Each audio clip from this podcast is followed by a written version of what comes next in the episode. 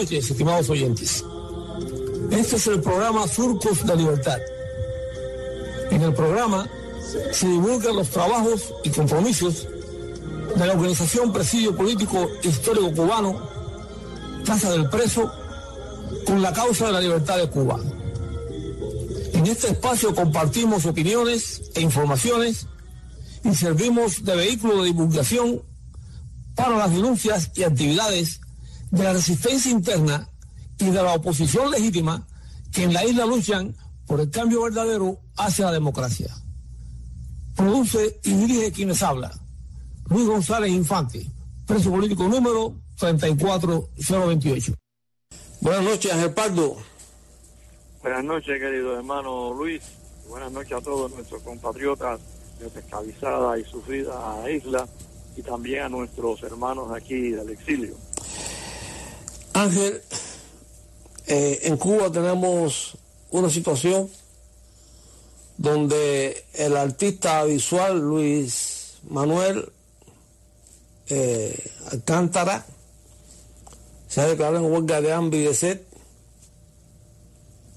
Esta huelga la comenzó el día 25 de abril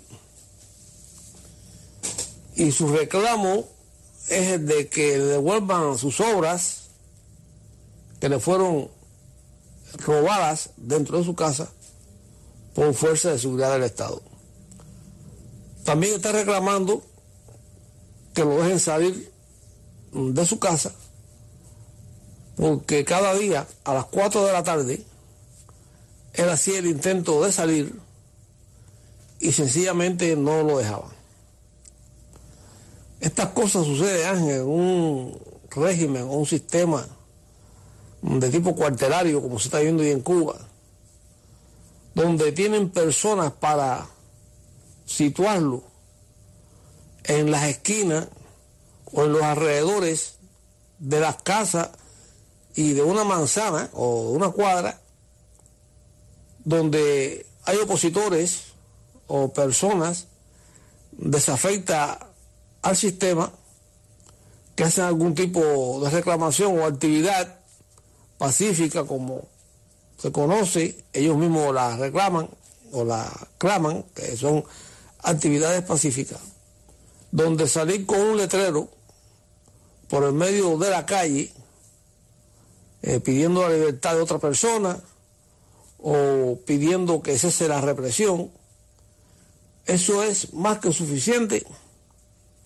para que sea víctima, cualquiera que lo haga, de la maldad de este sistema que se ha impuesto en Cuba a través de la fuerza represiva. Ángel. Efectivamente, Luis, como bien tú dices, estamos siguiendo muy cerca esta huelga de hambre que acaba de iniciar el pasado 25 de abril, huelga de hambre y sed. Eh, Luis Manuel Otero Alcántara, que desde el pasado mes de noviembre, cuando junto a otras 14 personas se acuarteló en su casa, sede del movimiento San Isidro, para exigir la liberación del rapero contestatario Denis Solís, a través también de una huelga de hambre, ha sido blanco de la violencia y la represión del régimen castrista por su activismo y su radical postura contra el gobierno. Pero es muy elocuente, Luis, que debemos dar a conocer las declaraciones de este activista, que como bien él dice, ya se trancó el dominó y no hay más salida que la actitud valiente que él acaba de asumir. Ahorita llevo un mes sitiado, sin poder salir de mi casa. La violencia ha sido increciendo impunemente hacia los activistas, los miembros del movimiento San Isidro, mis amigos, mi familia, denunció Otero Alcántara. Al régimen nada lo hace reducir la violencia, Y uno no es una máquina, uno tiene sentimientos. A mí me duele que en mi cuadra la gente esté incómoda con la presencia policial 24 por 24. La violencia física, la violencia verbal hacia mí, hacia los demás, la tortura de un espacio cerrado. Todo esto asegura que le hace preguntarse cuál es el límite del gobierno, fusilarte, matarte, porque al final esto nos va a llegar, llevar a la locura, a la demencia. El régimen quiere que yo muera, perfecto. Al final, por el camino que vamos, podemos terminar locos, caminando por las calles, pues este estrés no lo aguanta nadie, señaló. Asimismo, explicó que no va a ceder. Yo nací para hacer arte, vivo en Cuba y voy a vivir en Cuba hoy, mañana y siempre. Pero yo no aguanto la dictadura en este país. No aguanto que mis hijos tengan miedo, que mis amigos tengan miedo, que los vecinos tengan una cámara al lado de su casa con la que además de vigilarlo a él, los vigilan a todos. Esta vez, de verdad, es por un sentimiento de solidaridad con mis vecinos, con todos mis amigos, y, me, si mi cuerpo tiene que servir para alimentar a los peces, pues servirá, pero mi espíritu va a ser libre como mi arte siempre lo ha sido. No me dejas pintar ya ni dentro de mi casa, no me dejas salir a reclamar mis derechos al Capitolio, a entregar una carta. Quieres que sea un zombie. ¿Qué esperas? Que me dé un sogazo. No lo voy a hacer, se reafirmó el gobierno. La huelga de hambre es el último recurso y es mi derecho a morir. Habiendo y hablando con mis amigos, peor es perder la cabeza y entonces mueres como quieren ellos. Y eso no. Vamos a ir por todas. Prefiero morir aquí y ahora hacer un zombie o a emigrar. Mira cuántos cubanos no pueden separarse de esa realidad. Yo no tengo un amor, no sé de dónde sale. Yo solo tengo un amor, no sé de dónde sale. Por este pinche país, por la realidad cubana. Imagínate, si emigro, voy a hacer un zombie doble. Se trancó el dominó. No existe otra salida. Finalizó su declaración este cubano activista patriota José Luis Manuel Otero Alcántara. Luis, estas declaraciones. Ángel, eh, estas son unas declaraciones muy fuertes, son muy fuertes. Eh, demuestran una, una actitud de, entregarse a lo que va, que es esta dolorosa posición de asumir una huelga de hambre. Encuentro que el muchacho es sincero en esas expresiones que tú has leído y en otras declaraciones que también él ha hecho. Eh, no sé, Ángel, nosotros hemos sido huelguistas, eh, sabemos que el régimen es capaz de dejarte morir y por circunstancias cualesquiera te crean una situación. En otras ocasiones hemos repetido, Ángel, que las consecuencias de estas huelgas es que puede que suceda que el régimen aparentemente ceda y te complazca en las peticiones reclamos que estás haciendo, que no son nada del otro mundo. No estás, no estás pidiendo que se vaya nadie del gobierno, ni que renuncie a esto, nada.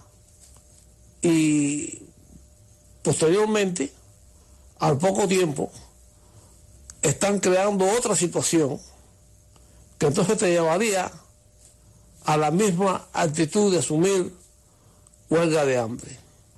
La huelga de hambre es un, es un instrumento muy peligroso eh, en cuanto se asume mm, esa posición, pero nosotros sabemos cómo vienen o, cómo se toman esas decisiones, Ángel. Porque cuando estábamos presos nosotros, tanto tiempo como explico yo, en un momento cuando tú estás en enfrentamiento y estás eh, retando y que puedes devolver eh, el, golpe en cierta forma, esa es una manera de que tú puedas canalizar eh, tu rebeldía. Pero, pero eh, cuando estás en huelga de hambre, cuando salimos de Isla de Pino, nos pusieron en las, en las demás prisiones. Tuvimos que recurrir, ahí fue como comenzaron verdaderamente las huelgas de hambre, de protesta. Porque es que no había otro medio por donde pudiéramos nosotros manifestarnos y sencillamente llegaba un momento en que no podíamos resistir más la situación y algo teníamos que hacer. Y como no podíamos hacer otra cosa, poníamos el cuerpo y el alma por delante.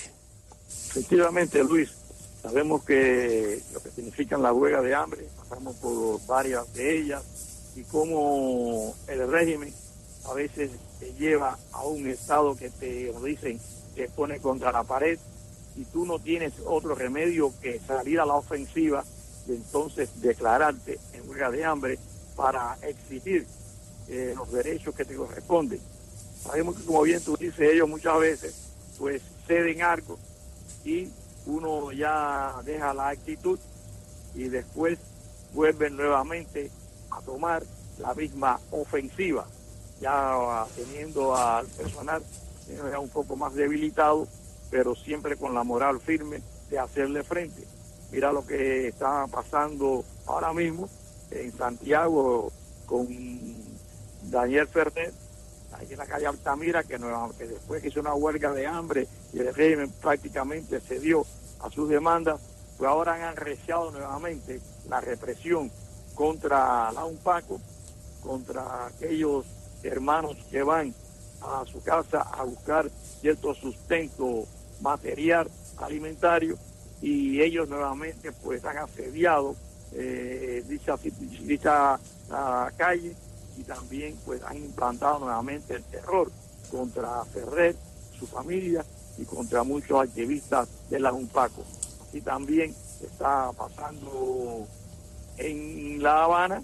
Nosotros mm, hicimos en el programa anterior que cuando se celebró el octavo congreso, que aparentemente Raúl se, se retira de la vida política, pero mantiene su hegemonía militar dentro de la camarilla Castro comunista, que la situación iba a arreciar más, la represión iba a aumentar y que ellos no iban a tener clemencia contra los adversarios, como nunca lo han tenido.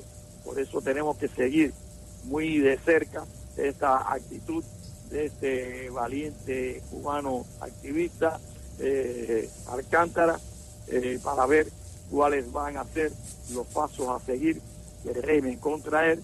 Y mantenemos siempre nuestra solidaridad y nuestro apoyo para saber qué vamos a actuar, qué vamos a hacer en el momento que lo requiera para tratar de brindarle todo el apoyo de aquí del exilio necesario que necesita Sabemos que cuando nosotros estábamos en huelga de hambre, pues mm, muchas cosas no salían al exterior y el mundo ni, se enteraba, eh, pero ahora que uno puede tener contacto con los activistas y la oposición en Cuba, pues es necesario que ellos sepan que aquí en el exilio siempre estamos dispuestos a brindarles todo tipo de solidaridad.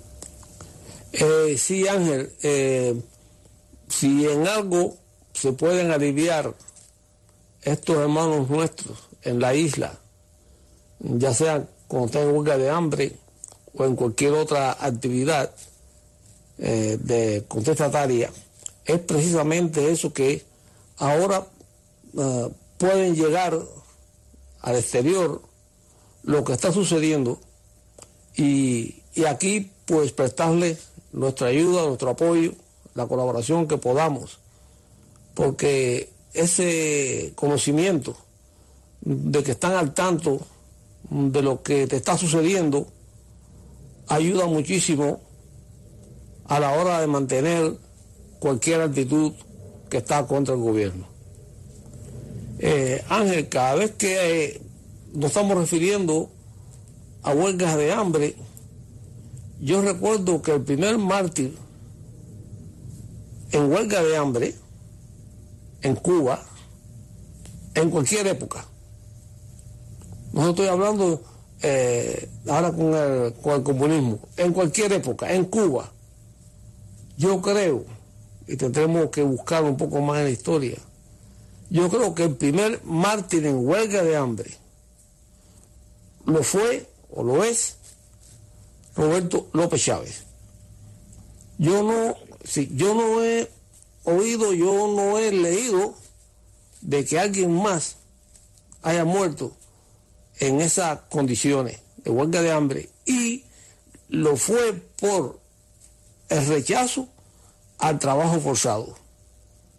Es decir que eh, también cuando nosotros estamos oyendo el reclamo que hace, que hace Alcántara de sus obras de arte, que les robaron dentro de la casa, porque estaban dentro de la casa, no estaban ni expuestas en el público, dentro de la casa, entraron las, las fuerzas de seguridad, le llevaron las que se llevaron y rompieron las otras.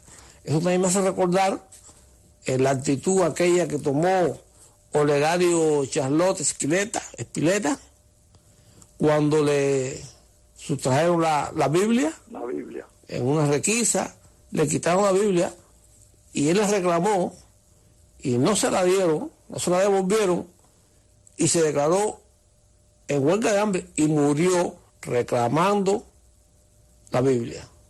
Cualquiera pudiera pensar, sí, cualquiera pudiera pensar, bueno, ¿cómo va a hacer eso? Bueno, es, son cosas que pasan con las, con las personas, con los hombres, con las mujeres, cuando reclaman un derecho.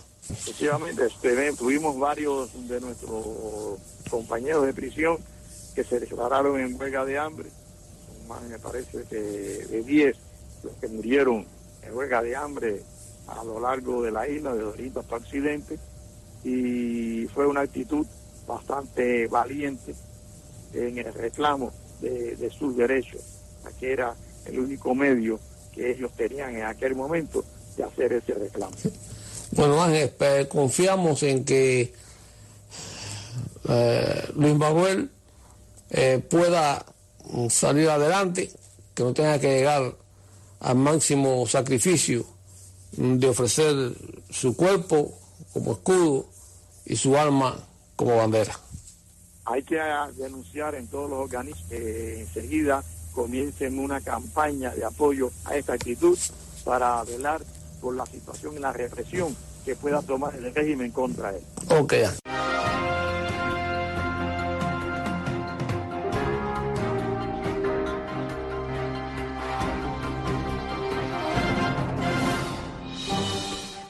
A manera de comentario, el cuerpo se lo va sintiendo, pero estoy relativamente bien, decidido y superpuesto. Mi mensaje sigue siendo de patria y vida. Si mi mensaje fuera de patria o muerte, yo me tirara de un balcón o delante de un tren. Yo prefiero mi vida toda la luz, consciente yo amo el arte por encima de cualquier cosa, la libertad por encima de cualquier cosa, el arte como proceso vivo. Si yo no puedo vivir, caminar por las calles sin miedo, regresar a mi casa sin que me esté vigilando una cámara constantemente, ¿para qué quiero vivir? Es la hora de valorar el arte la poesía, valorar que los artistas están dispuestos a ir contra todo, poner sus vidas en riesgo, defender lo que les dieron como talento, como pasión. Es la hora de que la gente entienda que eso tiene valor. Estimados oyentes, así se expresa el artista cubano Luis Manuel Otero Alcántara, en huelga de hambre y de sed desde el pasado 25 día de abril. Dura decisión que toma a riesgo consciente de que pudiera perder la vida ante tanta represión, asedio y maldad de un régimen sanguinario. El joven parece decidido llevar hacia adelante el reclamo de que devuelvan sus obras de arte que fueron robadas por la fuerza dentro de su vivienda, por los cuerpos represivos del régimen pero pienso que el gesto de Luis Manuel va más allá del rescate de su obra. Luis Manuel es un clamor de pueblo. Cualquiera pudiera pensar que es un gesto innecesario cuando está la posible pérdida de la vida. Pero cuando una persona de sensibilidad artística se niega a ser ultrajado y despojado de sus obras de una manera tan burda y abusiva, se desata esa ira interna e incontenible, aunque el artista, Luis Manuel, luce ser una persona serena y apacible. Eso fue lo que también hizo Olegario Charlotte Spileta cuando la guarnición le arrebató su Biblia y murió en huelga de hambre reclamándola. En la época del presidio histórico, cuando estábamos en la prisión de Isla de Pinos, nuestra rebeldía la canalizábamos haciendo resistencia al trabajo forzado. Allí encontrábamos un medio de hacer resistencia, de retar a nuestros carceleros. La huelga de hambre no era instrumento en ese momento de fragor y de sangre derramada diariamente. Aunque Roberto López Chávez es el primer mártir en cualquier época en Cuba, que falleció en huelga de hambre rechazando el trabajo esclavo en una celda de castigo allí mismo en Isla de Pinos, las huelgas de hambre comenzaron como instrumento de protesta cuando ya nos negamos al trabajo en otras prisiones. Entonces nos confinaban a largos periodos de incomunicación, de hambre controlada, sin visitas, requisas brutales, asaltos a medianoche, negación de asistencia médica y puestos a languidecer en celdas y calabozos por años sin que nada sucediera a nuestro alrededor. Entonces explotábamos, literalmente explotábamos. Necesitábamos liberar la mente y buscar un resquicio, liberar la impotencia que nos consumía. Por eso comprendemos a Luis Manuel. Cada vez que sea a las 4 de la tarde es detenido, vejado. Ni siquiera su familia tiene acceso a su vivienda ahora que está en ayuno total para indagar cómo se encuentra. Su casa, el régimen la ha convertido en su celda. Esta huelga de hambre y sed tiene un solo responsable, el régimen castrista por su deleznable ataque al incautar las obras de Luis Manuel. Y corresponde al régimen ponerle fin. Y puede hacerlo de la manera más sencilla, devolviendo el hurto y permitirle al artista que pueda salir de su casa, que pueda transitar por las calles de su barrio, que pueda reunirse con sus seres queridos y sus amigos, que su vivienda deje de ser la propia prisión que le han impuesto. Y aunque sabemos que Miguel Díaz Canel no puede hacer lo que quiera, como lo haría a su antojo su mentor Raúl Castro, y porque es un muñeco de la cúpula castrista, sí debe tomar conciencia que la responsabilidad de esta situación le corresponde a él. Él es el que da la cara y se alega que es el primer secretario del Comité Central del Partido Comunista de Cuba. De ahora en adelante comience a llenar su dossier. Yo le pediría a quienes hacen fuerza para que Luis Manuel abandone la huelga que no insistan. Ya él está inmerso en ella y no deben perturbarlo. Por experiencia les digo que eso le hace daño al huelguista, ya que lo pone en una terrible disyuntiva entre su voluntad y la petición que le hacen los seres que él sabe lo aman. Me preocupa Luis Manuel. El joven parece resuelto y difícil de contener. Hagamos lo que esté a nuestro alcance para que no se repita el triste desenlace de Orlando Zapata Tamayo. Y así, estimados oyentes, hemos llegado al final del programa de esta noche. Les enviamos un fraternal saludo a nuestros compatriotas identificados con la libertad de Cuba, a los prisioneros políticos actuales y en particular a nuestros hermanos del presidio histórico en la isla. Los invitamos a que nos reencontremos la próxima semana por estas ondas radiales. Pueden comunicarse con nosotros por nuestro teléfono 305-858-3789 o por nuestro correo electrónico ppchistórico.com. También pueden visitar nuestra página en Facebook, Presidio Político Histórico Cubano, Casa del Preso. Gracias por la sintonía y hasta entonces.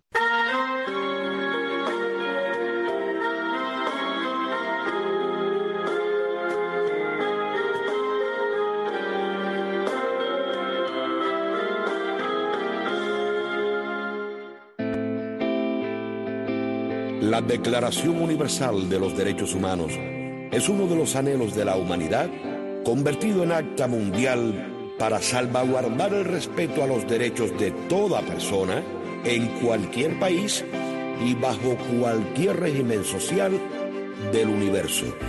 Toda persona tiene derecho a un nivel de vida adecuado que le asegure, así como a su familia, la salud y el bienestar y en especial la alimentación, el vestido, la vivienda, la asistencia médica y los servicios sociales necesarios. Tiene asimismo derecho a los seguros en caso de desempleo, enfermedad, invalidez, vejez, viudez u otros casos de pérdida de sus medios de subsistencia por causas ajenas a su voluntad. La maternidad y la infancia tienen derecho a cuidados y asistencia especiales. Todos los niños, nacidos dentro o fuera de un matrimonio, tienen derecho a igual protección social. El acta de la Declaración Universal de los Derechos Humanos fue aprobada en el seno de las Naciones Unidas el 10 de diciembre de 1948. Y la República de Cuba fue gestora, firmante y fundadora de este documento.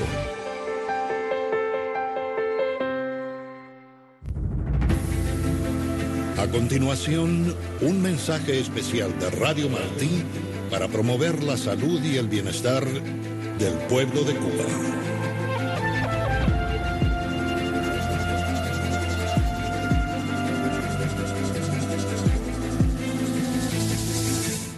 Desde un principio y por un tiempo se ha dicho que el COVID-19 ataca fundamentalmente a las personas mayores, pero se están viendo muertes de personas jóvenes e inclusive niños.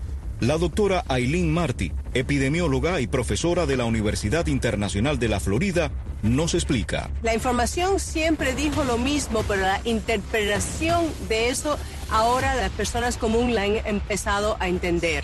Y no ha cambiado. Siempre se sabía que cualquiera se puede infectar, pero tener el virus adentro y qué enfermedad vas a manifestar depende de varias cosas incluyendo, número uno, la edad de la persona. Número dos, si tienes algún problema, por ejemplo, un problema cardiovascular, presión alta, diabetes, cáncer y problemas respiratorios crónicos que te van a hacer el problema más grande y esto se pone encima de eso.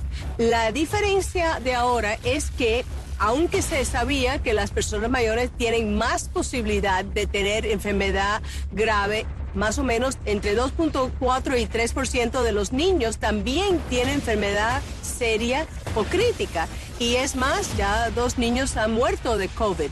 Ya el mundo se está reconociendo que cuando los números son muy altos y como los niños también se infectan y hay este 2.4 3 porcentaje de niños que van a estar graves, entonces, claro, vamos a notar que también niños se pueden morir. Han escuchado a la doctora Aileen Marty, epidemióloga y profesora de la Universidad Internacional de la Florida. Este ha sido un mensaje especial de Radio Martí para promover la salud y el bienestar del pueblo de Cuba. Radio Martí, siempre contigo.